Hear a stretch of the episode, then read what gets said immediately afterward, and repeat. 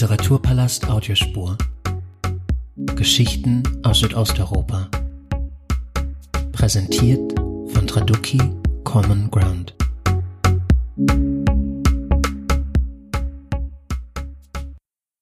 Herzlich willkommen zur siebten Ausgabe der Literaturpalast Audiospur. Mein heutiger Gast ist die slowenische Autorin Anna Schnabel, mit der ich mich über ihren Erzählband Grün, wie ich dich liebe, Grün unterhalten werde, der 2020 in der Übersetzung von Klaus Detlef Olof im Folio Verlag erschienen ist. Wir werden aber auch über das kulturelle und literarische Leben in Slowenien und die aktuellen schriftstellerischen Arbeiten und Projekte von Anna Schnabel sprechen. Diese möchte ich zunächst erstmal begrüßen. Herzlich willkommen, liebe Anna.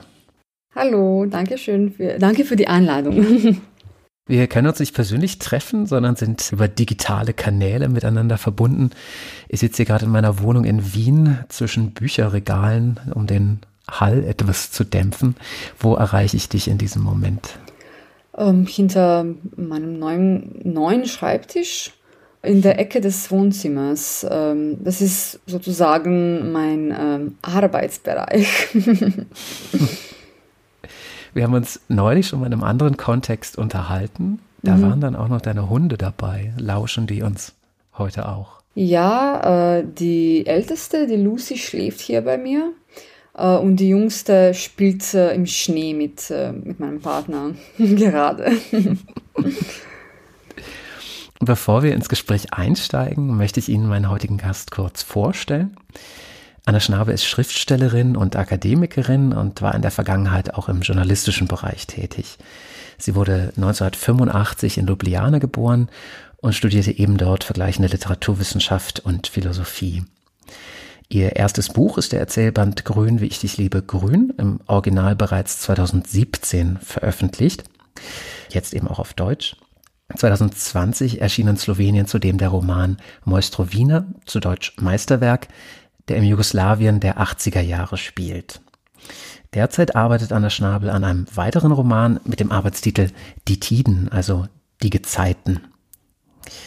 Liebe Anna, ich möchte mich zunächst mit dir über den Literaturbetrieb in Slowenien und vor allem auch über deinen literarischen Werdegang unterhalten, also darüber, wie du Autorin geworden bist. Im deutschsprachigen Raum haben für jüngere Schriftstellerinnen die sogenannten Schreibschulen in den letzten Jahren sehr stark an Bedeutung gewonnen. Also Schreibschulen in Leipzig, Hildesheim, Wien oder Biel, um die bekanntesten zu nennen. Sie ermöglichen gerade jüngeren Autorinnen den Zugang zum Literaturbetrieb. Und daraus ergibt sich nun meine Frage, gibt es solche Schulen in Slowenien, beziehungsweise was hat dir geholfen, welche Form der Unterstützung in den Literaturbetrieb einzusteigen? Ähm, wir haben eigentlich keine formellen Schulen für ähm, kreatives Schreiben, nur informelle. Und ja, die nutzen vielleicht die jungen äh, Schriftstellern und, ähm, und Dichtern, aber ich habe keine von die ähm, benutzt sozusagen. Mhm. Meine stärkste Unterstützung war das Lesen eigentlich. Das Lesen und das Schreiben. Ich habe mich selbst ähm, ich habe mich selbst gemacht sozusagen. Mhm. Ähm, und natürlich gibt es ähm, in Slowenien äh, öffentliche Organisationen wie vielleicht die Buchagentur und Bibliotheken, die für Literatur werben. Aber um ehrlich zu sein, habe ich in den letzten Monaten, äh, seit ich äh, zu Hause sitze, den Kontakt zu dieser Realität ein bisschen verloren. Es scheint, dass jetzt hauptsächlich äh, Enthusiasten die Literatur vorantreiben. Äh, und natürlich die Verlage und Autoren selbst. Äh, aber wie ich schon sagte, für mich war das Lesen das größte ähm, Einstieg in die Literatur. Und auch spezifische Menschen, die mir geholfen haben, äh, meine Stimme zu finden oder meine Stimme unterstützt haben. Die Schulen waren da nicht so wichtig, eigentlich. Mhm. Aber wenn du, wenn du sagst, dass du quasi die Literatur dich gemacht hat oder die du dich selbst aus der Literatur quasi erschaffen hast, mhm. welche, welche Literatur war das dann genau? Also als Kind habe ich alle Klassiker gelesen, alles von Grimm bis Edith Blyton, auch den, den österreichischen Tom, Tom Turbo. ähm, heute lese ich ähm, hauptsächlich Autorinnen, also Autoressen, die Frauen, weil ich ähm, meinen eigenen privaten kleinen Kanon entwickeln möchte. Und auch, weil meine akademische Arbeit das ähm, erfordert. Also ich äh, lehne mich sehr viel auf äh, Annie Ernaux, Rachel Cusk, Chris Kraus, auch die Carmen Maria Machado, Machado, Machado, sie ist Mexikanerin, ähm, Clarice Lispector, dann Sarah Ahmed, die feministische Theoretikerin, Kate Zambrano und viele, viele mehr. Diese Frauen haben die Fähigkeit, die Form äh, und die Thema in, so ins Gleichgewicht zu bringen. Und das ist auch mein, mein Ziel ähm, in der Literatur. Dazu müssen wir dann vielleicht erwähnen, womit du dich in deiner akademischen Schreiben oder deiner akademischen Arbeit beschäftigst. Ich meine, das sind autobiografische Texte von Frauen oder was ist da genau dein, mhm. dein Fokus? Mein Fokus ist die Frage, was ist eigentlich eine äh, feministische Autobiografie? Und meine mhm. Dissertation, mein PhD ähm, sollte diese Frage antworten, aber ich bin nicht, äh, ich bin nicht mehr so sicher, dass ich das eigentlich antworten kann, weil der Kanon so heterogen ist und die Methoden so heterogen ist, dass ich zuerst nur über die Methoden sprechen oder schreiben muss. Und in diesen Terri Territorien bin ich eigentlich ein Pionier, also kann ich mich nicht auf die anderen Werke so ähm, ja, lehnen. Lehnen? Ja. Ja, okay. Oder beziehen. beziehen, ja, vielleicht ist das besser. du hast in deiner Aufzählung eben, meine ich, vor allem französische, amerikanische Autorin genannt. Mhm. Gibt es da auch Literatur aus Slowenien, die da für dich relevant ist? Um ehrlich zu sein, nicht so sehr. Ich, äh, nicht, weil ich es nicht lesen würde, aber weil ich viel mehr in Englisch lese eigentlich. Mhm. Und äh, ich bin kein großer Fan von ähm, Übersetzungen. Also mhm. lese ich in, den, in der Sprachen, die ich verstehe. Also das sind nämlich Englisch und Deutsch und Slowenisch. Mhm. Aber ähm, in letzter Zeit habe ich mich sehr viel auf die US- und englischen Autorinnen fokussiert. Und das ist eigentlich eine Osmose, das ist, das ist keine rationale Entscheidung. Vielleicht auch, weil die Bücher, die ich auf dem Internet kaufe, auch ein, ein kleines bisschen billiger sind. Als meine, ähm, diese Späts, Späts, uh, how do you say, fee, when you get, that you get, if you're late for the Bibliothek. Die Mahngebühren oder Gebühren? Ja, das. Bücher, zu, Bücher, englische Bücher zu kaufen ist eigentlich billiger. Also das ist ein sehr, eine sehr, ein sehr banales Grund. Mhm. Aber auch wenn du dich vor allem auf die Schriftstellerin beziehst, die du im Original lesen kannst, lässt sich da trotzdem auch so eine Entwicklung innerhalb der slowenischen Literatur beobachten? Denn ich meine, dass die, dass man die in der deutschsprachigen sehr wohl erkennen kann. Denn aktuell oder in den letzten Jahren geht es sehr stark um Repräsentation, um Geschichten, Figuren, Identitäten, die viele Jahre lang ausgeklammert wurden. Kann man das auch in Slowenien beobachten? Zeichnet sich da was ab? Ja, was du gerade erwähnt hast, ist eigentlich ein globaler Trend. Mhm. Und ich begrüße es, weil es auch ein Zeichen einer anderen Ära ist, vielleicht einer Ära inklusiver Literatur Mhm. Aber andererseits ist die slowenische Literatur immer noch ähm, ein Insider-Joke, ein Insider-Witz. Die Mehrheit der Autoren reproduziert immer noch die gleichen Denk- und Gefühlmuster, die der Trend, die wir jetzt erwähnt haben, auflösen möchte. Das bedeutet nicht, dass slowenische Literatur Mist ist. Das, be das bedeutet nur, dass es eine sehr kontradiktore oder ähm, vielleicht ja, widers widersprüchliche Beziehung zur Zeitgenossenschaft hat. Ja, diese Themen sind geöffnet, aber sehr ähm, in einer sehr schüchternen Art eigentlich. Mhm. Weil wir gerade von Strukturen sprechen, die sich nur sehr, sehr schwer auflösen, mhm. möchte ich kurz zur Politik des Landes kommen. In den Nachrichten wird aktuell viel von der Urbanisierung Sloweniens gesprochen, vom aufstrebenden Rechtspopulismus, aber eben auch von einem kulturellen Kahlschlag ist die Rede. Posten werden neu besetzt äh, mit, mit Personen, die genehm sind, bestehende Kooperationen werden aufgelöst. Eine Kuratorin sprach neulich auf Ö1, also im Radio, von einem Krieg gegen die Kulturschaffenden. Ist das eine Entwicklung, die du auch beobachten kannst oder wie schätzt du diese, die, die aktuelle Situation ein? Es ist eine sehr komplexe Situation, deswegen möchte ich ähm, mit einem Bypass antworten.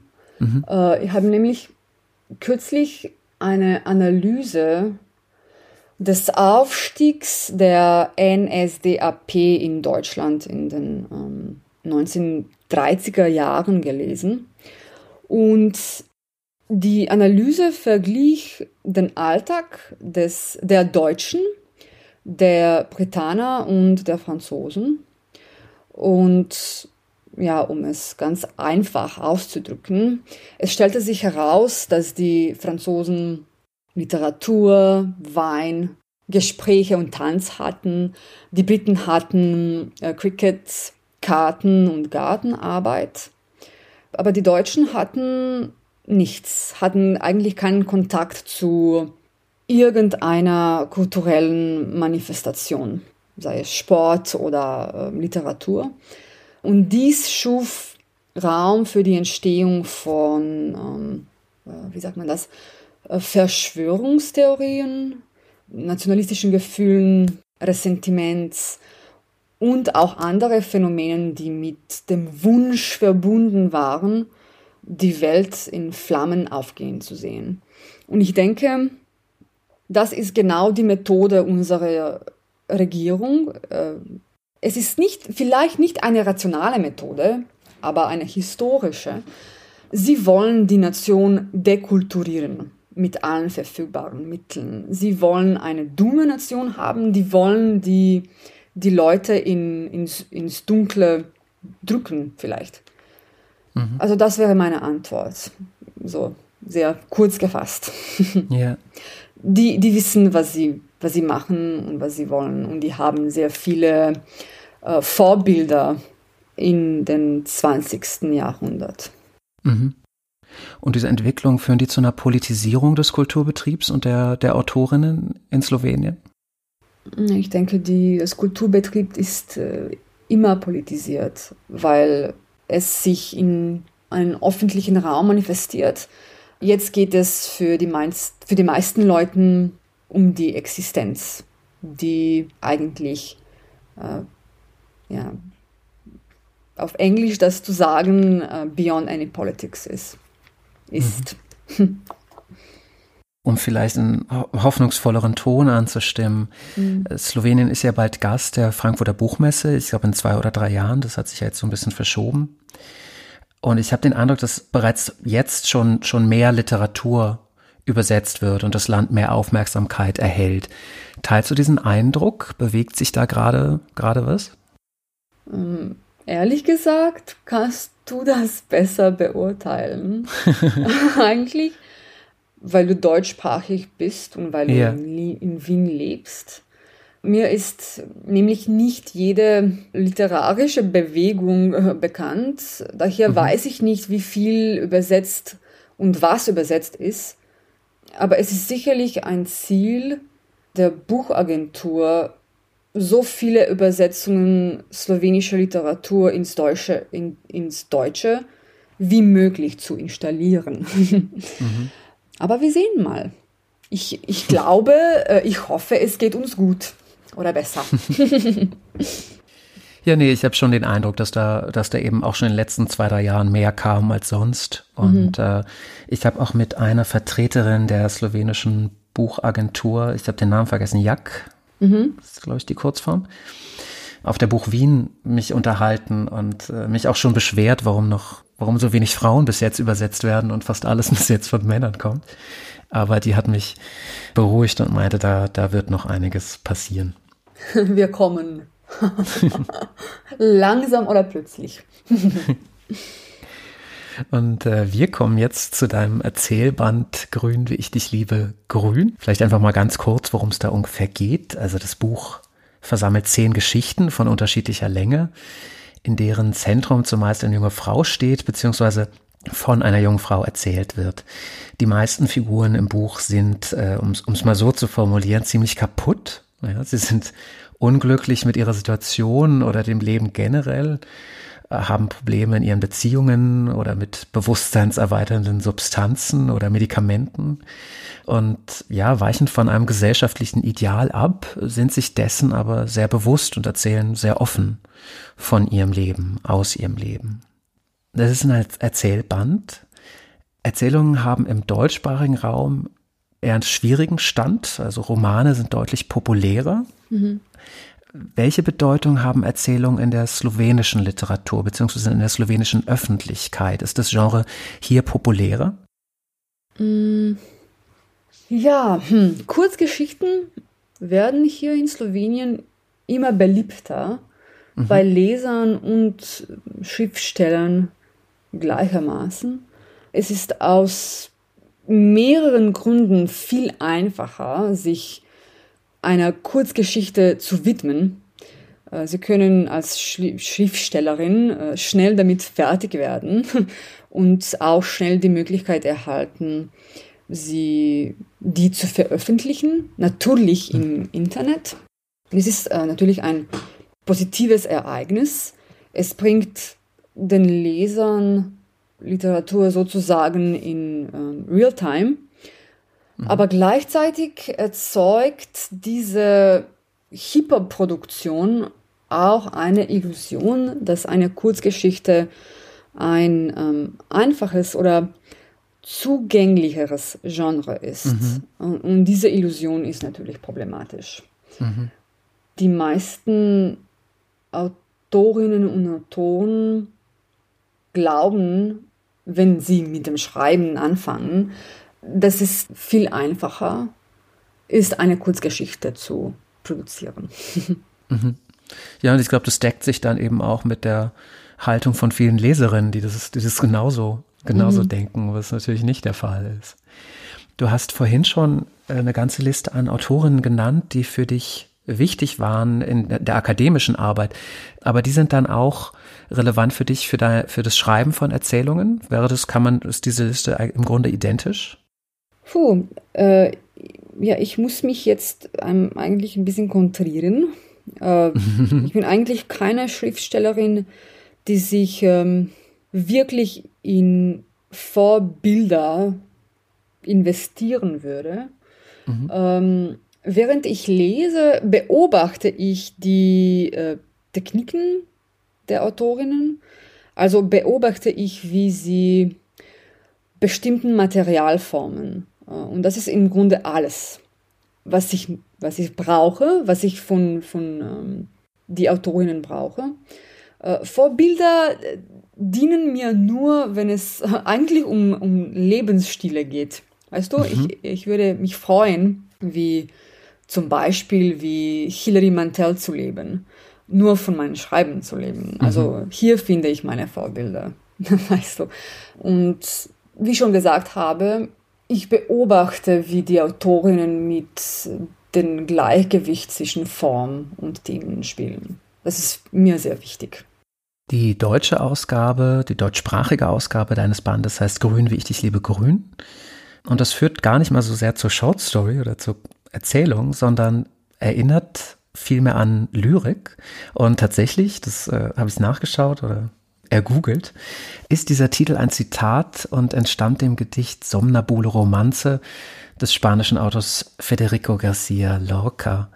Wie kam es denn zu der Entscheidung, ein Gedicht als Titel zu wählen? Beziehungsweise muss man dazu sagen, es ist der Titel einer Erzählung im Band, der auch für die deutschsprachige Ausna Aus Ausgabe genutzt wurde. Ähm, das war eigentlich Osmose. Ich benutzte den Titel, weil ich den Titel äh, ja sozusagen brauchte. Ich bin nicht äh, ein äh, Lorca-Fan. Er bedeutet mir eigentlich gar nichts. Es war nur ein schön klingendes Titel und weil einer der Protagonisten in der Geschichte auch grüne Augen hat, mhm. ähm, fand, ich, fand ich das sehr adäquat, den, den Titel sehr adäquat. Aber weil der Titel eben ein, ein Gedicht zitiert, hast du, hast, du je, hast du dich je selbst mit Lyrik beschäftigt im Sinne von Lyrik schreiben? Puh, äh, Gott, nein, eigentlich. ähm, ich habe versucht, Gedichte zu schreiben, vielleicht fünf oder sechs in meinem Leben, aber es waren meistens nur als, ähm, als Gedichte arrangierte Texte, denen das, äh, so das poetische Je ne sais quoi fehlte. Mhm. Ich denke eigentlich, man muss ähm, einen bestimmten Typ von ähm, elliptischen Bewusstsein haben, also einen Schreibstil, der mehr verbergen als offenbaren kann. Also ich denke, man muss ein Bewusstsein haben, das staunen kann. Und ich bin sehr, sehr selten erstaunt. Ich bin in, in Dinge, eigentlich in Themen nur interessiert. Und das bedeutet, dass ich mehr Zeit mit einer Figur, einem Gefühl, einem Ort, äh, einem Thema verbringen kann und auch muss. Äh, das Staunen ist sehr kurz und die meisten Gedichte sind auch kurzer als Prosa. und ich meine das nicht pejorativ. Ich schätze Lyrik, aber äh, ich kann es nicht schreiben. Ich bin nicht dazu, dazu geschafft. geschafft. Mhm. Ja. Die äh, slowenische Originalausgabe des Buches trägt einen anderen Titel, Razvezani. Ich mhm. hoffe, ich spreche richtig aus. Kannst du uns was über diesen Originaltitel erzählen, auch was er bedeutet oder warum du dich für diesen Titel entschieden hast? Ja, es ist ähm, ein, ein, nicht ein Neologismus, aber ein äh, nicht sehr oft benutztes Wort. Mhm. ähm, es besteht aus zwei Teilen. Also auf einer Seite, auf einer Seite haben wir den Ras. Und das bezieht sich äh, auf etwas, das auseinanderfällt. Der zweite Teil, also Wes, bedeutet eine Bindung. Also das Wort bedeutet eine sich auflösende Bindung. Mhm. Und damit wollte ich die Zustände meiner Charaktere suggerieren, fortbringen. Mhm. Also die Zustände der Isolation, aber auch der Erneuerung. Eine Bindung zu verlieren ist nicht unbedingt eine Tragödie. Es kann auch zu einer Erneuerung führen. Mhm. Der Folie Verlag hat sich aber eben für einen anderen Titel entschieden, der, wie ich finde, aber auch sehr gut passt. Das Buch wurde von Klaus Detlef Olof übersetzt. Du sprichst mhm. ja nur selbst Deutsch. Warst du irgendwie an der Übersetzung beteiligt? Also hast du da mal die schon, während die entstanden ist, mal Korrektur gelesen oder hast du das dem professionellen Übersetzer überlassen? Das habe ich den Übersetzer überlassen und auch den Verlag.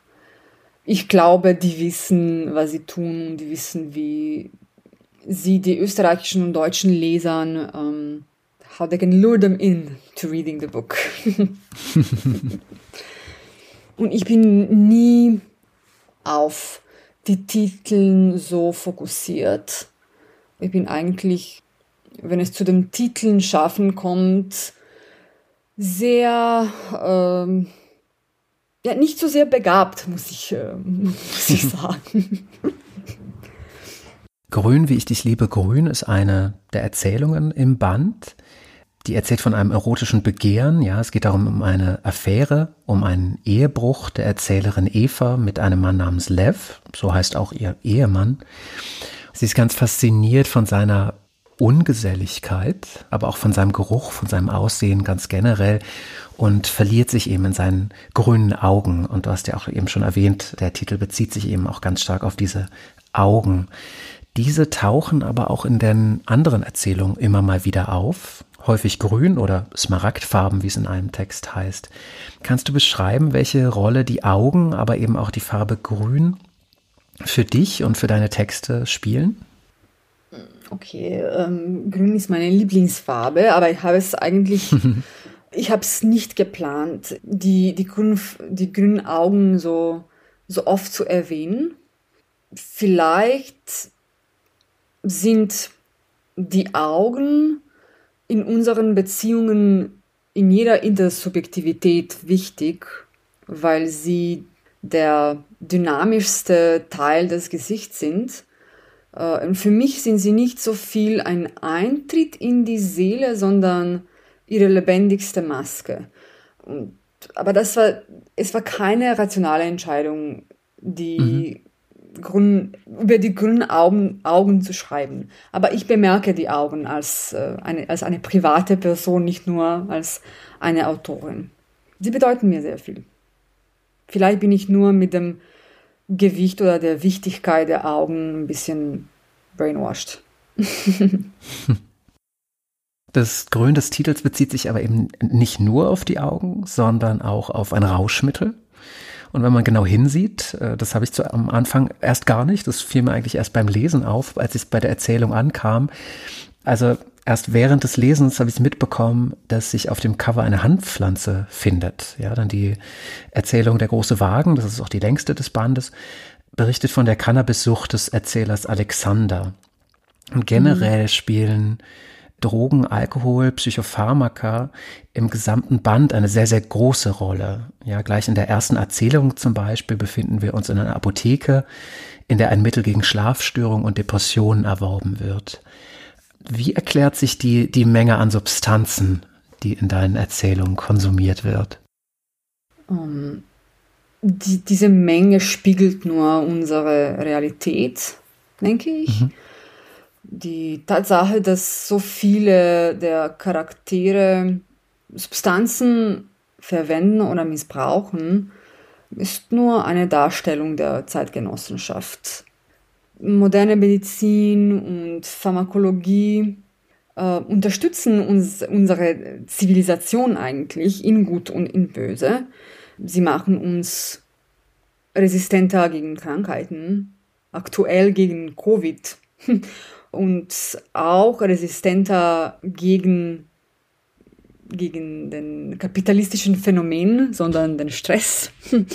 Und ironischerweise machen sie uns auch Widerstand, widerstandsfähiger gegen Situationen, die wir sowieso nicht hätten ertragen sollen. Und ja, wie ich schon sagte, meine Charaktere leiden und sie entscheiden sich ähm, auf einem Punkt äh, in ihrem Leben, sich auf die ja, zugänglichste Weise zu, zu helfen. Mhm. Also bin ich hier nur, nur trendy. ja, deine, deine Trending-Figuren, du hast eben ja schon von der Zeitgenossenschaft gesprochen, wirken eben ja sehr gegenwärtig, sehr, sehr im Jetzt angekommen. Also ich hatte beim Lesen sehr, sehr häufig das Gefühl, diese Person auch zu kennen, denjenigen, der sein Leben nicht auf die Reihe bekommt und nur zu Hause rumhängt oder die Kinder, die von ihren Eltern auf Ritalin gesetzt werden. War es dir denn ein bewusstes Anlegen, so eine Art Zeit- oder Generationenporträt zu schreiben oder hat sich das beim Schreiben selbst eigentlich erst ergeben? Vielleicht das andere, es hat sich ähm, während des Schreibens so kristallisiert. Mhm. Aber für mich geht es in den Büchern nie nur um den Lebensstil. Ich fühle die Zeit der Prosa, die Zeitgenossenschaft in, im Bewusstsein von der Charaktere. Wie ich schon in äh, unseren ersten Gesprächen erwähnt habe, sind diese Menschen in sich versunkene Menschen. Also ihr Bewusstsein dreht sich hauptsächlich um das Gewebe ihres Lebens. Und manchmal bemerken sie, dass auch sie die Produkte und auch die Opfer der ähm, Ideologien der Gesellschaft sind. Manchmal bemerken sie sogar, dass sie tatsächlich mit der Welt verbunden sind. Also sie bemerken, dass sie zu der Welt gehören, zu einer Außenwelt gehören. Und das ist, finde ich, ein sehr zeitgemäßiges Bewusstsein, ja, in sich versunken zu sein. Mhm. Und gleichzeitig nicht mehr so zynisch sein zu können. War das eigentlich korrekt? Auf Deutsch. ich glaube, das war korrekt. Ähm, okay, okay. Aber was, was meinst du damit, dass sie nicht mehr so zynisch sein können? Weil sie ihre Probleme eigentlich lösen möchten, mhm. auf eine Art. Die sind von sich nicht so äh, estranged, sozusagen. Entfremdet? Entf äh, entfremdet, ja. Die Figuren sind sehr gegenwärtig, ihre Probleme, ihr Bewusstsein ist sehr gegenwärtig. Was es für mich allerdings auch noch äh, sehr in der Jetztzeit verankert, ähm, ist die Erzählhaltung des Buches, beziehungsweise der, der, der Erzähler, der Erzählinstanzen. Denn viele Geschichten, vielleicht sogar alle, erinnern an so Beichten oder Konfessionen, Mhm. Zumindest mein Eindruck. Das ist jetzt keine neue Textform, ja, ähm, aber ich habe so das Gefühl, dass die gerade gegenwärtig äh, noch mal wieder relevanter wird, so diese Geständniskultur, dass die auch durch die äh, durch die Digitalisierung noch mal vorangetrieben wird, ja. Also äh, gerade so Conf Confessionals kennen wir ja äh, gerade online. Da sind sie sehr sehr präsent und und helfen dabei, irgendwie so eine äh, neoliberale Form der Authentizität zu, zu kreieren. Also das ist zumindest mein Eindruck. Die Figuren oder zumindest die meisten von ihnen wissen, dass sie Hilfe brauchen oder dass sie sich Hilfe suchen müssen. Eine Form der Hilfe stellt die Therapie dar, die eben auch in der Erzählung von dem Alexander mit dem Cannabis-Problem eine Rolle spielt. Also die Erzählung funktioniert ja im Grunde wie so ein Therapiegespräch. Welchen Einfluss hat die Therapie auf dein Schreiben? Die Therapie spielt eine große Rolle, weil unsere zeitgenössischen Diskurse sehr konfessionell sind. Und äh, ironischerweise habe ich auch meine Bachelorarbeit über mhm. die äh, Konfessionstechniken geschrieben und, und habe mich sehr viel mit Foucault beschäftigt. Mhm. Mhm. Äh, und meine Geschichten sind vielleicht nur eine Spiegelung ähm, der zeitgenössischen Diskurse. Mhm. Ich muss tatsächlich gerade bei der Therapiegeschichte sehr häufig an Foucault denken und ich habe mir schon gedacht, dass da sicher, dass da sicher ein Connex besteht. Auch mit Blick auf deine akademische äh, Ausrichtung. Du hast gesagt, dass sich so die, die Hauptthemen der Erzählungen, die sich teilweise eben auch durchziehen, also einmal die Sucht, das Thema Schönheit und Hässlichkeit, das ist auch sehr präsent, der Blick auf unseren Körper, dass die sich eigentlich im Nachhinein erst so ergeben haben und, und das Gesamtgefüge so nach und nach entstanden ist.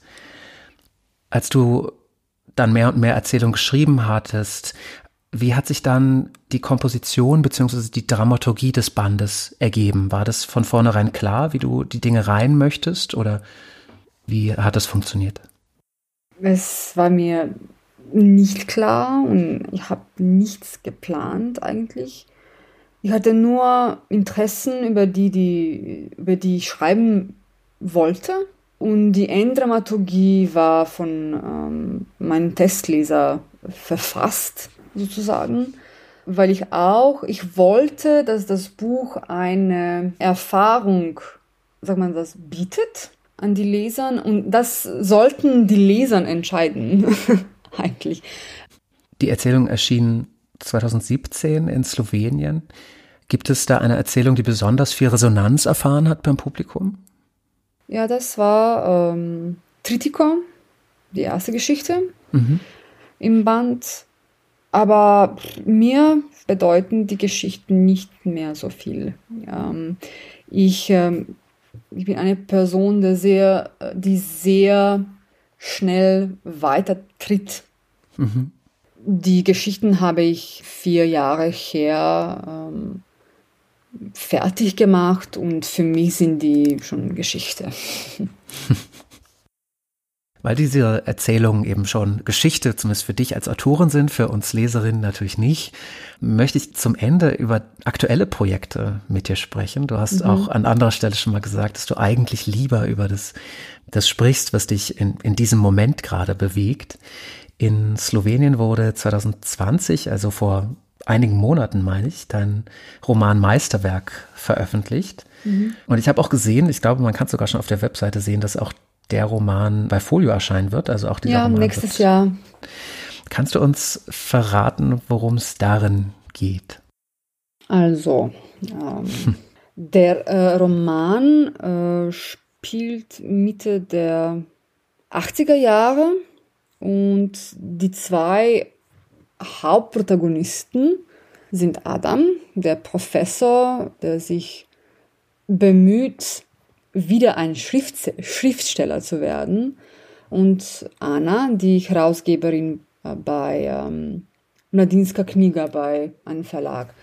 Äh, sie beginnen gemeinsam an Adams Manuskript, das das Meisterwerk heißt, zu arbeiten und ja, kreuzen bald ihre berufliche Beziehung indem sie sich verlieben. Äh, ihre Affäre, sie sind nämlich beide verheiratet und haben Kinder. Ihre Affäre ist sehr kurz, aber auch kompliziert, weil er ein Dissident ist und sie eine Informantin für die ja, jugoslawische Geheimpolizei. Das Roman, das Meisterwerk, liest sich vielleicht als Liebesspionageroman, aber im Grunde handelt es sich auf die Fragen des Begehrens und auch der Autonomie. Hauptsächlich auf der Autonomie der Hauptprotagonistin. Es geht im Buch also um ja, eine Informantin, um einen Dissidenten. Sind das, sind das Themen, die in der slowenischen Literatur oder auch in der aktuellen Erinnerungspolitik in Slowenien eine Rolle spielen? Also ist das ein, ein Thema, das in der Luft liegt, oder? Mm, na, eigentlich nicht so sehr. Viele Autoren schreiben über Jugoslawien, aber mhm. vielleicht Drago Janša ist das prominenteste und auch Goran Vojnovic. Aber die verfassen das vielleicht viel politischer als ich. Äh, mein Roman ist viel intimer.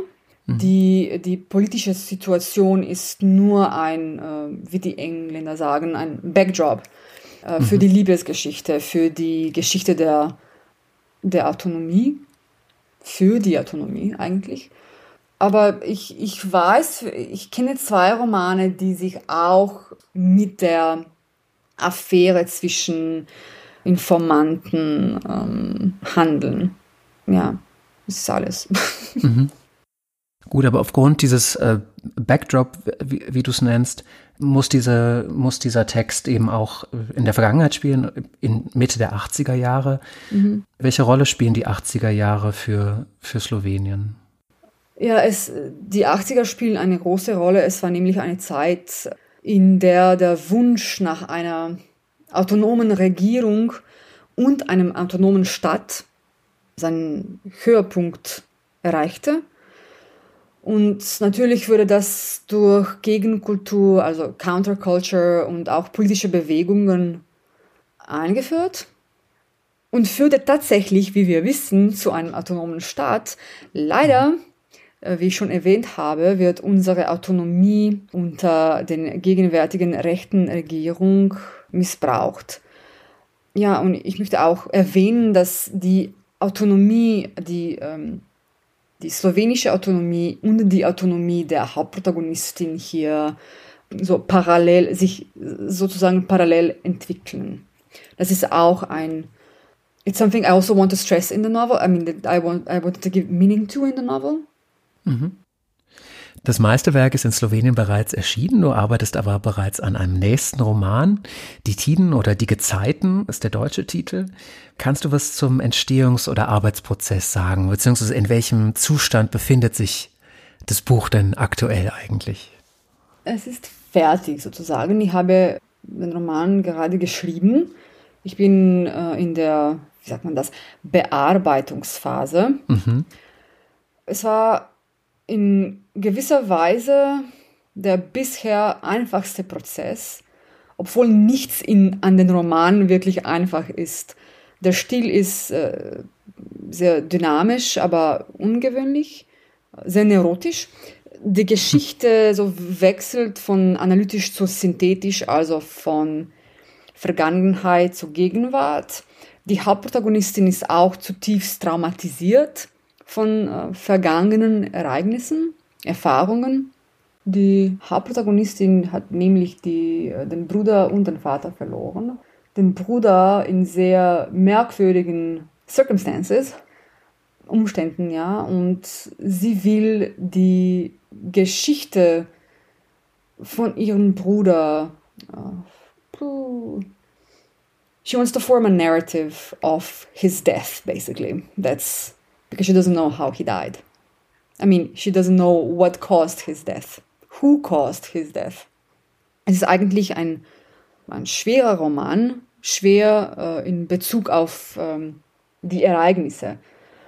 Es hat, ja, ich muss mich noch einmal konzentrieren, es hat mhm. sehr viel Mühe gekostet, aber die Anstrengung selbst war einfach, wenn das Sinn macht.